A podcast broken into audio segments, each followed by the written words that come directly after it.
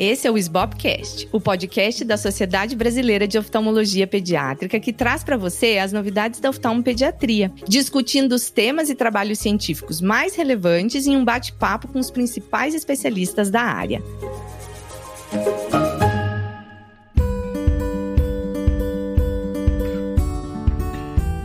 Eu sou a Luísa Hopker, atual presidente da SBOP, e hoje eu vou conversar com a doutora Júlia Rosseto sobre pesquisa em oftalmologia pediátrica.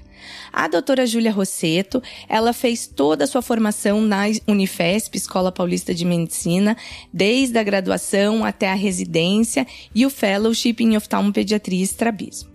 Depois, ela passou um ano fazendo um Research Fellow no Bascom Palmer, nos Estados Unidos, e na volta para o Brasil defendeu seu doutorado na Unifesp. Atualmente, ela é pós-doutoranda do Instituto Fernandes Figueira, na Fiocruz, e, recentemente, editora associada dos Arquivos Brasileiros de Oftalmologia. Bem-vinda, Júlia! Obrigada, Luísa. Fico muito feliz de dividir essa conversa com você, minha parceira de todas as horas, inclusive na, como editora associada da BO. E eu queria te parabenizar, porque eu sei que o podcast foi um sonho pessoal seu, e eu fico muito feliz de vê-lo concretizado tão brilhantemente como tudo que você faz. Obrigada, Júlia. Você sabe que nós temos essa nossa parceria que é, é de longa data, tanto para trás quanto para frente, provavelmente. Seguimos nessa.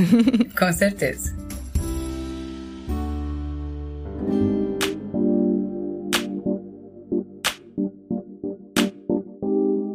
Então, Júlia, eu queria que você contasse um pouquinho para nós como que você entrou no mundo da pesquisa, porque você é uma pessoa que já tem muitos artigos publicados em jornais de altíssimo impacto e em oftalmologia pediátrica, principalmente aqui no Brasil, a gente sabe que isso não é comum. Então, como que você chegou nisso? Eu acho que os primeiros passos eu nem percebi. O fato de ter feito minha formação na Unifesp, na Escola Paulista de Medicina, você acaba entrando sem perceber. Às vezes você está num ambulatório um relato de, e um caso que você viu vira um relato de caso que te faz aprender como escreve, como, como pesquisa nas ferramentas de busca.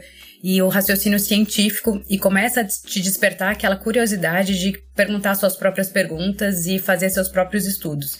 Então eu acho que o primeiro passo foi um pouco sem perceber pelo ambiente que eu convivi. E ali eu acho que talvez é, na escola paulista, né, na Unifesp, a gente percebe que principalmente a estrutura do departamento de oftalmologia realmente ajuda muito. Mas muitas pessoas passaram por lá e não seguiram esse caminho.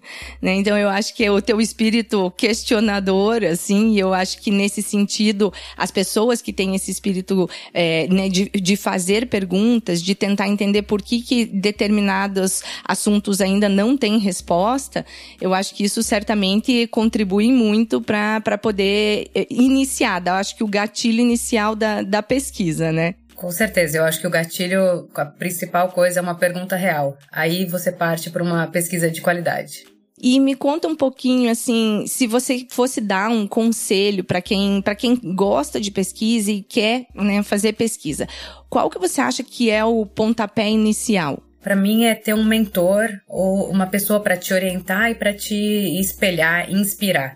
Porque é um caminho difícil, como você disse, principalmente aqui no Brasil. E eu acho que você ter alguém que você admire, que você siga os passos, é um, é um passo a passo que você pode dar na sua vida e ter uma pessoa acessível que você possa perguntar perguntas bobas. Às vezes as dificuldades no início são, são as mais básicas. É como pesquisa, eu não estou conseguindo achar o artigo. Eu acho que eu estou procurando um tema e eu não estou sabendo como procurar, porque não vem as respostas e eu tenho certeza que alguém já fez alguma pergunta parecida com essa antes. E alguém que te pegue pela mão e fala, não, é assim que faz, essa é a melhor forma, se você não conseguiu aqui, tem esse jeito de fazer como é que escreve a bibliografia, enfim, alguém que você não tenha vergonha de perguntar e que possa te dedicar esse tempo de te ensinar e de te ir tirando suas dúvidas ao longo de cada dificuldade. Com certeza. Eu também, assim, tenho uma experiência parecida com a tua e eu acho que durante a residência é, é um momento muito importante, né? Não necessariamente para você fazer pesquisa direcionada à sub-área que você quer, né? No nosso caso da oftalmologia pediátrica, mas você entender a partir de alguém que já faz pesquisa de forma robusta, de quais são os passos que essa pessoa faz e você seguir esses passos, eu acho que isso é fundamental, assim. Eu tenho é, uma pessoa que me ajudou muito muito nesse sentido na residência, que é o Dr. Lisandro Sakata, que é um pesquisador assim exímio, né? E ter estado com ele muito próximo, fazendo pesquisa, entendendo quais eram os próximos passos e perguntando coisas super básicas, né? Assim, tipo, como que eu monto essa tabela, né? É, como você falou, aonde eu pesquiso, com que termo, em qual é, plataforma. Eu acho que isso é, é, é fundamental para você entender o caminho, o método da pesquisa e depois você poder dar seus próprios passos, né?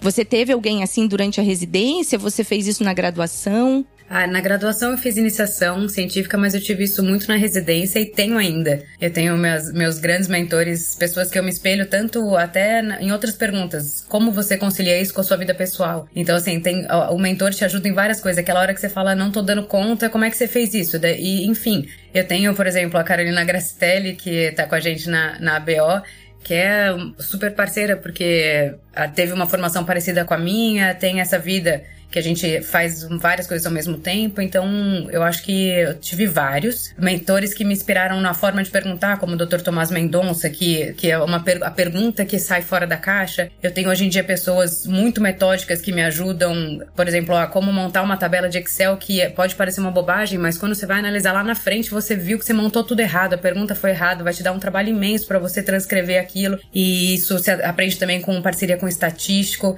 Eu acho que eu posso enumerar aqui vários mentores da, de, de outras especialidades que eu tive na residência. Eu acho que é o momento mais rico talvez tenha sido a residência, porque é multidisciplinar e eu acho que isso me ajudou bastante a, a compor a forma que eu penso hoje. E como você falou, né, eu acho que um, um, ponto importante é não necessariamente a gente aprende só com o especialista da nossa área, né? Então a gente aprende quando a gente faz uma reunião com um estatístico, a gente aprende quando a gente está fazendo pós-graduação e acho que tanto você quanto eu tivemos uma experiência semelhante de fazermos pesquisa na área de estrabismo, mas termos uma, um orientador, uma, um co-orientador que não eram necessariamente da nossa área. E isso acho que é muito rico porque aí você consegue focar muito no método, né, na, na, no caminho da pesquisa, não necessariamente no assunto. E, e eu acho que isso é, é super interessante para a gente poder entender como fazer pesquisa, o passo a passo, e não só focar em qual assunto você quer dar uma resposta. Né? Então, acho que isso é, é, bem interessante. E mesmo depois que a gente termina a pós-graduação, na hora de publicar um artigo, acho que a gente aprende quando a gente vê as revisões, a gente aprende muito quando a gente vê as revisões, né? Então, eu acho que são vários diferentes, digamos assim, players, se, se a gente puder dizer, né, esse nome,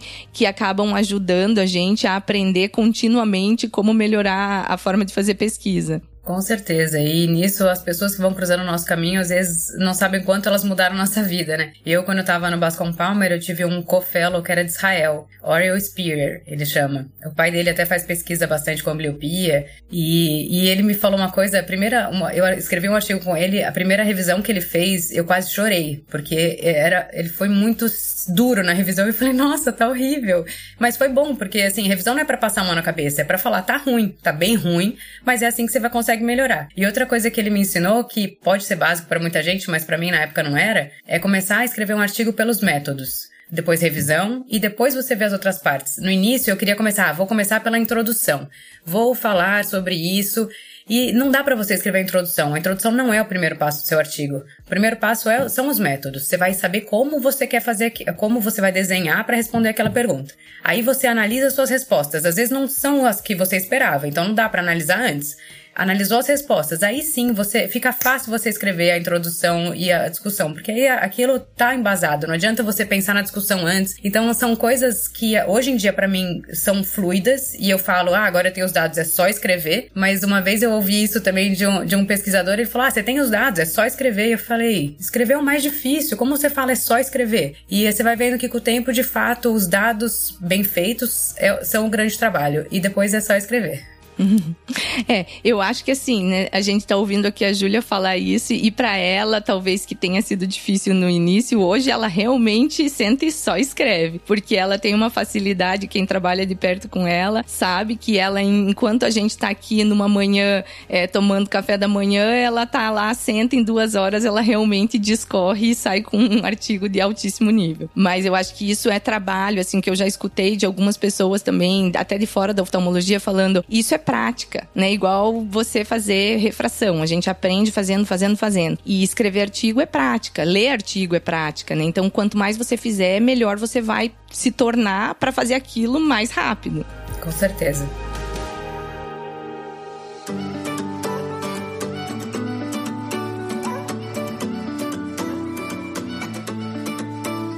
Júlia, queria que você me falasse assim em relação ao, ao início e, e, a fazer pesquisa no Brasil, né? O que, que você acha que dificulta para a gente? Você que teve a oportunidade de fazer uma pesquisa fora e depois né, segue fazendo outras pesquisas no Brasil, o que, que você acha que difere e que dificulta a nossa vida como pesquisador aqui no Brasil? Eu acho que muito a gente acabou comentando. Eu acho que a principal dificuldade é a gente não ter tempo formal para pesquisa. Ninguém aqui tem um período, ah, meu período de pesquisa é esse. Isso dificulta. Nos Estados Unidos, geralmente, eles têm aquele dia de office, que eles ficam sentados ali no office fazendo tudo que eles, que eles podem fazer. Ah, outra coisa, eles têm equipes, eles têm o chefe de pesquisa, o coordenador de pesquisa, eles têm várias pessoas que fazem o que a gente faz sozinho. Então, assim, eu acho que não tem como começar a comparar como eles partem de um, de um ponto na frente da gente. E eu acho que essa é a principal dificuldade. E outra que eu já falei é a falta de orientação. Como a gente tem essa dificuldade de ter o tempo destinado para pesquisa, os nossos orientadores têm essa mesma dificuldade. Então, essa falta de orientação no início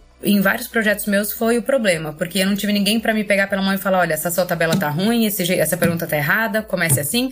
E eu fui coletando os dados, quando eu cheguei no final, você fala, não dá para analisar, tudo que eu fiz eu vou jogar fora, e daí você fica tentando a, a moldar a pesquisa ao que você queria que tivesse sido feito, e assim, só dá mais trabalho e não vai ficar uma publicação boa. E daí isso é um aprendizado pro próximo trabalho, isso que é mais triste, porque para aquele talvez já tenha sido feito, e aí você tem que largar a mão e falar, ah, foi isso aí, errei, agora no próximo eu aprendo. Então eu acho que essa é a principal dificuldade aqui no Brasil. Sim, e uma outra coisa até assim que eu, eu fiz, como eu fiz pesquisa básica, né? Então é, eu, eu passei por algumas dificuldades que certamente nos Estados Unidos as pessoas não têm, né? Em termos de é, da parte prática mesmo, né? Então eu precisava, por exemplo, de nitrogênio líquido. E aí o caminhão do nitrogênio líquido quebrava no dia que o nitrogênio tinha que ser entregue, mas não podia ser outro dia porque estava completando o D7 da injeção inicial e se eu perdesse aquele dia ia comprometer toda a minha pesquisa e eu teria que sacrificar não sei quantos coelhos a troco de nada. Então esse tipo de problemas assim de logística aqui no Brasil, eu acho que isso também dificulta bastante, assim. E isso tô dando exemplo, né, do meu caso, mas a gente vê o paciente que não conseguiu ir na consulta porque o ônibus da prefeitura não levou e era aquele dia que você precisava avaliar o pós-operatório para botar nele no grupo. Aí você perde esse N. Então acho que isso aqui no Brasil, assim, é muito mais complicado do que fora, até porque fora, como você tem um, um budget de pesquisa muito específico e, e você pode, inclusive, né, pagar os pacientes para participarem das pesquisas, isso muda muita coisa, né, principalmente em pesquisa clínica. Não sei o que, que você teve de experiência é, em relação a isso lá fora quando você fez teu doutorado. Eu acho que eles têm todo o incentivo, o meio incentiva a pesquisa e proporciona toda essa estrutura. Então, para eles, é, eu acho que eles não têm nem noção do, da dificuldade que a gente passa, porque eles nem sabem dessa, dessa parte da logística. Não passa por eles. Eles ficam com a parte de pensar, executar e escrever. Então, aí tem financiamento, tem financiamento de indústria. É, eu fiquei no Bascom Palmer, o, o Luiz, que é meu marido que ficou na retina, eles têm, assim, um investimento da indústria absurdo para fazer as coisas, equipes de pesquisa, coordenadores numerosos de pesquisa. Então, assim, é, não dá para comparar. Até por isso que eu acho que a nossa pesquisa é tão. Uh, a gente tem que valorizar, porque é as duras penas que a gente consegue fazer as coisas. Com certeza, nossa, com certeza. E assim, como que você acha que para você fazer uma pesquisa de qualidade, passos assim que você possa falar para o pessoal que está ouvindo a gente? Resumindo algumas coisas que a gente passou também, eu acho que é uma pergunta real. Se você tem uma dúvida real, vai sair uma pesquisa boa. Não adianta você formular ou, ah, eu já tenho tantos pacientes assim, vou coletar esses dados, vou. Não dá para você fazer com o que já tem. Tem que partir de uma dúvida real. Fazer uma boa pesquisa bibliográfica, porque você tem que saber o que já foi visto sobre aquilo. Se você não souber fazer a pesquisa e não encontrar, sua pesquisa vai ser ruim por falha de, de você saber como achar o que já foi feito e pegar essas pesquisas que já foram feitas e olhar as limitações. É ali que a gente tem que trabalhar. Então, por exemplo, ah, você vai pesquisar sobre um assunto que já foi pesquisado, mas no estudo ele falou: olha, a minha amostra foi limitada porque eu não consegui provar essa ideia. Ou então, eu precisaria de um estudo futuro para provar isso. É ali que está a grande questão. Porque você aproveita a, os erros e falhas de pessoas que já passaram por ali, você aprimora aquela pesquisa e você assoma naquela pergunta real. Eu acho que essa é a melhor forma de você conseguir iniciar uma pesquisa. E aí tem que ser sistemático, tem que ser criterioso, não dá para perder alguns passos e ter uma boa equipe. Ter uma boa equipe de estatístico, ter pessoas que possam te ajudar, revisores, porque às vezes você fica tão envolvido naquela pesquisa e escreve, você não consegue mais criticar aquele texto que está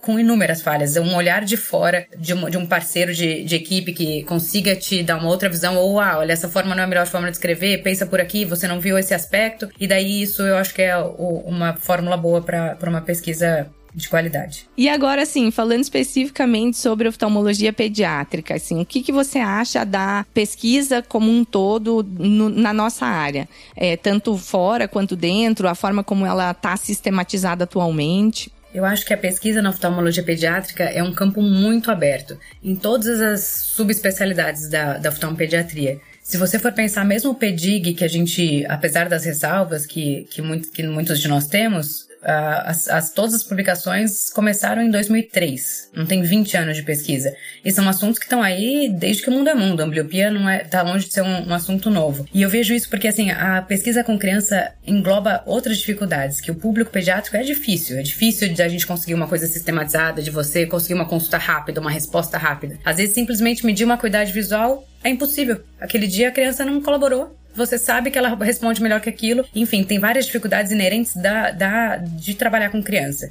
Eu vejo isso, por exemplo, eu trabalho com, no hospital pediátrico e tem muito paciente com lupus. A gente está fazendo estudo, você procura bibliografia, não tem muita coisa publicada, não tem coisas com volume. Então, eu acho que é um campo que tem espaço para pesquisa de qualidade em quase todos os setores até como você falou, né, até em assuntos bem prevalentes, porque é, eu fico sempre assim abismada com a questão da ambliopia especificamente, né? Se a gente for pensar que foram um dos primeiros assuntos a, a, serem estudados pelo PEDIG, a gente, como você falou, não tem 20 anos. E, e assim, gente, é, é, um, é, uma doença que afeta 5% da população, assim. Então, a grande questão do PEDIG, na minha opinião, é que ele sistematizou a pesquisa em oftalmologia pediátrica. Antes disso, você via pesquisas aqui, ali, esparsas, mas justamente por tudo isso isso que você falou, essa dificuldade da gente conseguir que as crianças colaborem, que você seja sistemático, você acaba precisando fazer, para você ter trabalhos com N mais significativos, trabalhos multicêntricos. Então eu acho que o PEDIG conseguiu reunir isso, conseguiu sistematizar isso e dar um trilho para quem quisesse participar daquilo. Então, é, apesar de ter algumas falhas na de algum, né, em alguns estudos é, metodológicas, como questão da ambliopia anisometrópica e estrabísmica no mesmo saco, né, a gente sabe que elas são diferentes, aí sim, de alguma forma eles conseguiram conseguiram sistematizar em vários papers bem escritos questões que eram muito antigas. E eu acho, sempre cito, né, assim, ah, poxa, o primeiro paper lá que eles conseguiram comparar oclusão full time com seis horas por dia e depois foram fazendo de seis para duas, você consegue mostrar que você tem uma evidência de tratamento e um impacto do outro lado muito grande na qualidade de vida das crianças, né? Porque você fazer oclusão full time realmente é uma coisa que impacta demais no, na vida da criança criança. Então, é, eu, eu realmente fico sempre impressionada com o fato da gente ser tão recentes, tão jovens, digamos assim, na pesquisa. Se você for comparar com os trabalhos de glaucoma, os trabalhos de retinopatia diabética, eles têm 50 anos, né? Então, assim, isso realmente a gente está muito para trás. E, mas eu ainda acho que a gente tem que focar em, em saber ler os trabalhos e seguir aquilo que tem a evidência mais robusta. Porque por mais que a gente tenha trabalhos com problemas metodológicos, tem muita evidência robusta que saem deles e que mudaram a prática, né? Eu pessoalmente gosto muito do PEDIG, sigo as recomendações do PEDIG porque ainda acho que falta um outro grupo que tenha tanta robustez no seu outcome, digamos assim, quanto eles. Então, é, para mim, assim, realmente eles são um norte. Mas eu acho que a gente tem que seguir investindo em pesquisa na nossa área porque gente, acho que a gente está engatinhando na oftalmologia pediátrica perto das outras áreas.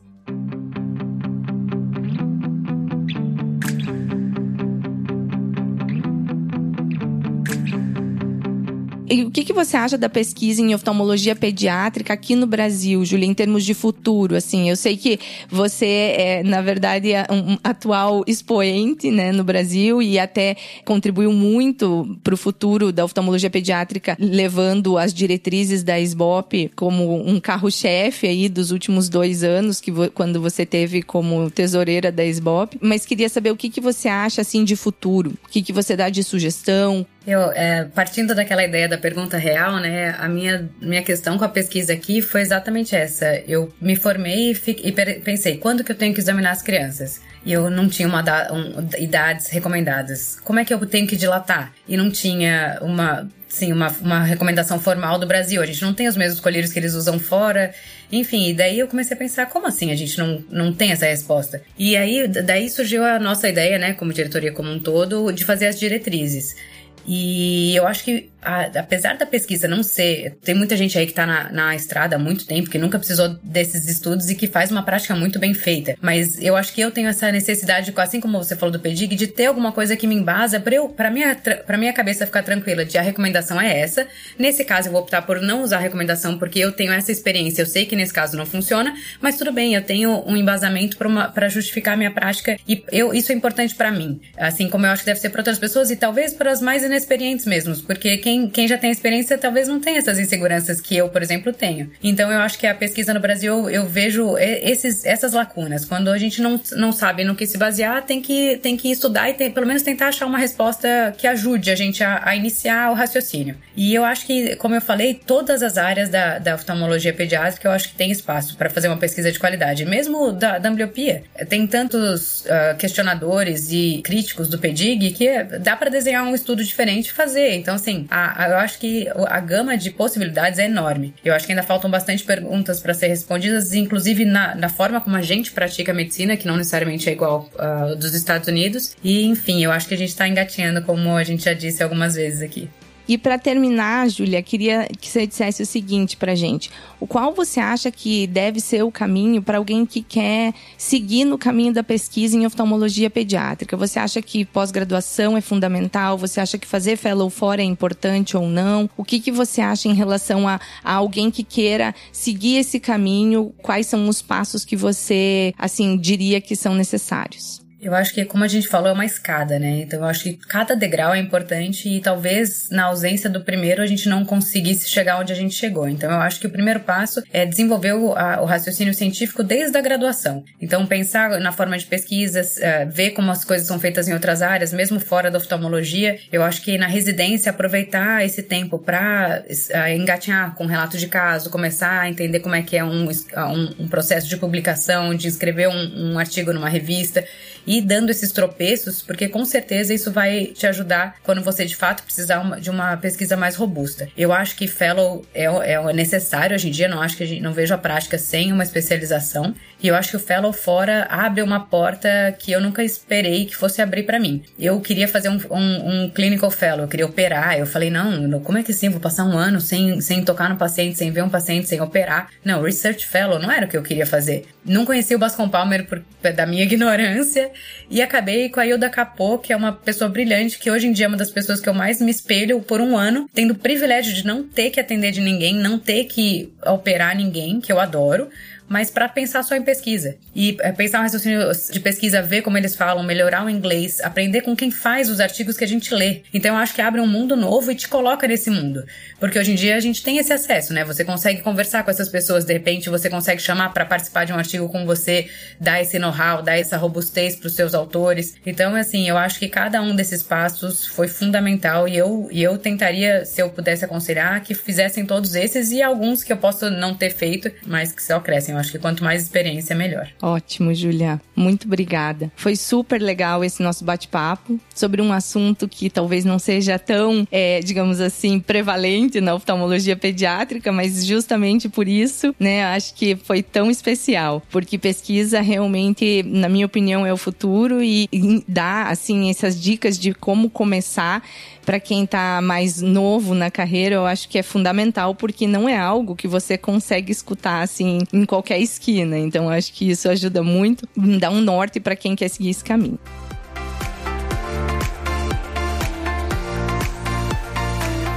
Então hoje eu conversei com a doutora Júlia Rosseto, minha super parceira da SBOP. E se você gostou, curta, compartilhe com seus amigos e colegas. O SBOPcast está nas principais plataformas de áudio. Esse foi o SBOPcast.